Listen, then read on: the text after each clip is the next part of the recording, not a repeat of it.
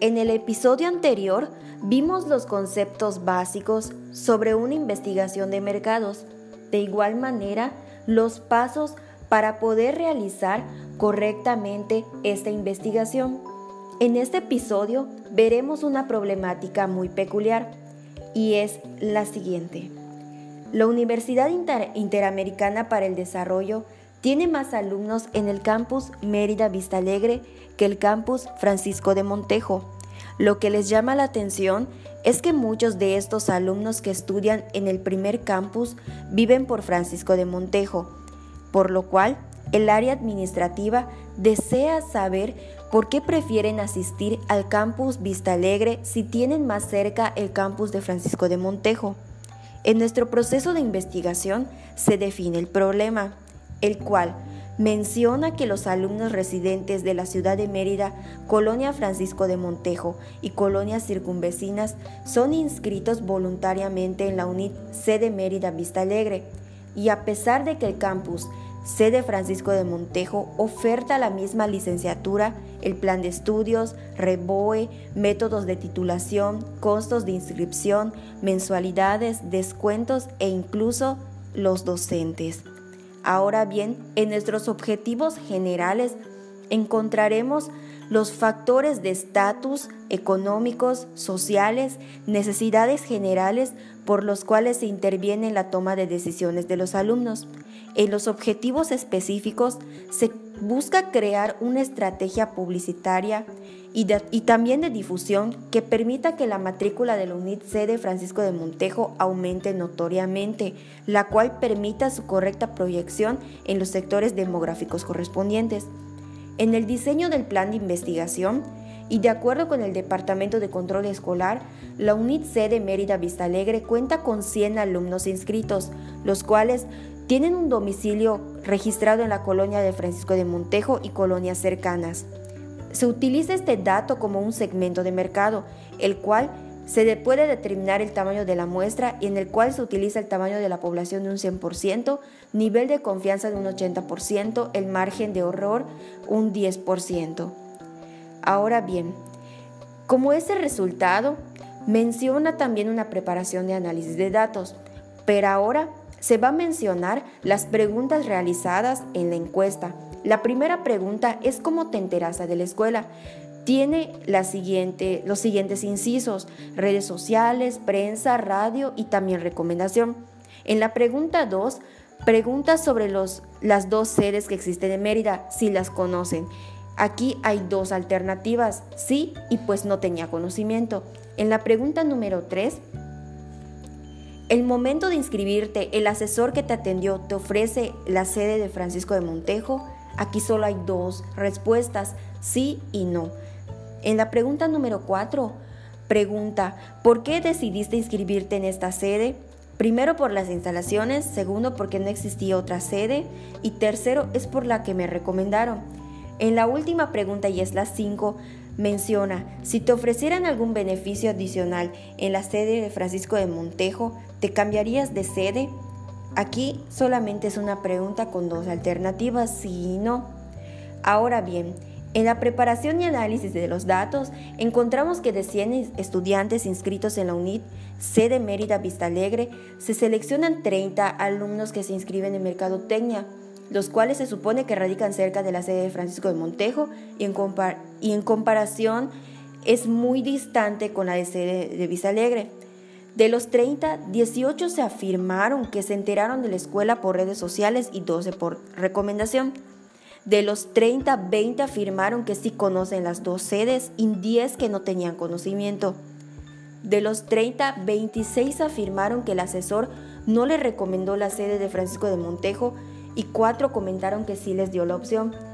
De los 30 comentaron que sí les gustan más las instalaciones de la sede Vista Alegre y 10 no tenían conocimiento de la sede de Francisco de Montejo. 12 fueron por recomendación. De los 30 alumnos, 15 comentaron que sí se cambiarían, pero con una beca adicional, y el 15 mencionaron que no se cambiarían de sede. Ahora bien, es muy importante y sobre todo muy interesante que al momento de representar y presentarse el informe de los resultados, Gráficamente se, se demuestra que los chavos se enteran de la escuela por redes sociales. Ahí se nota diferente que el 60% prácticamente se entera de que la escuela sede Mérida Vista Alegre existe, pero por el Facebook, Instagram, etc. Ahora bien, de las dos sedes, pregunta en el inciso 2 si conocen que existen dos en Mérida, o sea, en Yucatán. En este caso, en Yucatán hay tres. Hay en Tizimín, en Mérida hay dos. En este caso, preguntan que si conocen las dos de Mérida. Ahí mencionan que sí, 20 personas sí conocen que hay dos y 10 que no sabían.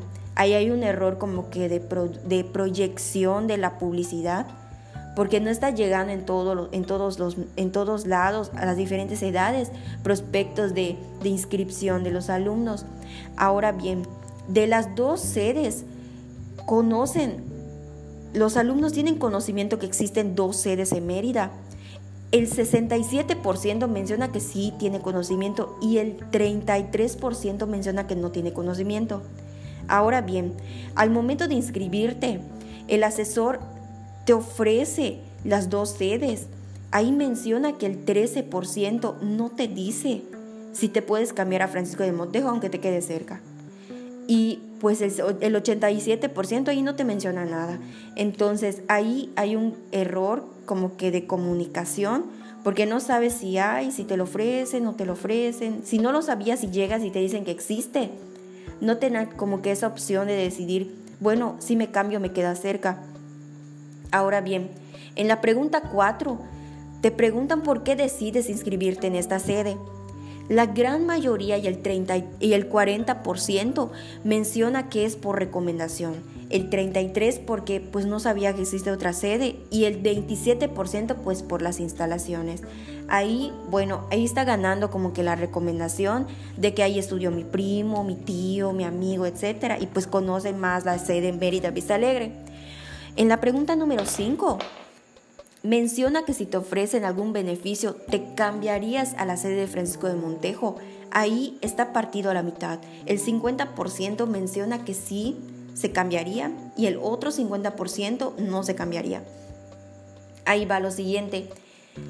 Como la proyección que tiene eh, la pregunta anterior de recomendación es fuerte, entonces interviene mucho en esa toma de decisiones de los alumnos, porque pensarán, bueno, pues estudió esta persona tan cercana a mí, me la ha recomendado, entonces yo también estudio acá. Entonces considero que la recomendación y las redes sociales están predominando muchísimo en la toma de decisiones de los alumnos. Entonces yo considero que en nuestros objetivos específicos se puede crear una estrategia publicitaria de recomendación, casos de recomendación, casos de éxito, por ejemplo, de tal alumno y se está desempeñando en tal área. Este, si tú si tú lo conoces y te gustaría ser como él, etcétera, ese tipo de casos podría llegar a ser una estrategia publicitaria muy buena. En este caso, la difusión podría ser por redes sociales. También es muy importante saber y podría agregarse en otro, en otro tipo de cuestionarios. ¿Qué tipo de red social fue la que lo orilló a encontrar esta sede? Porque si recordamos, en la primera pregunta te, te menciona cómo te enteraste de esta escuela. Te, te, menciona los incisos redes sociales, prensa, radio y recomendación. Son cuatro y el otro que está abierto es pregunta abierta. Entonces está predominando redes sociales más que en prensa, radio y recomendación. Entonces se puede proyectar hacia las redes sociales y sobre todo como que preguntar ahora nuevamente y saber cuál es la red social que más predomina, aunque también se puede encontrar en los clics y sobre todo en la publicidad pagada en Facebook. Por mi parte sería todo en este pequeño reporte de investigación.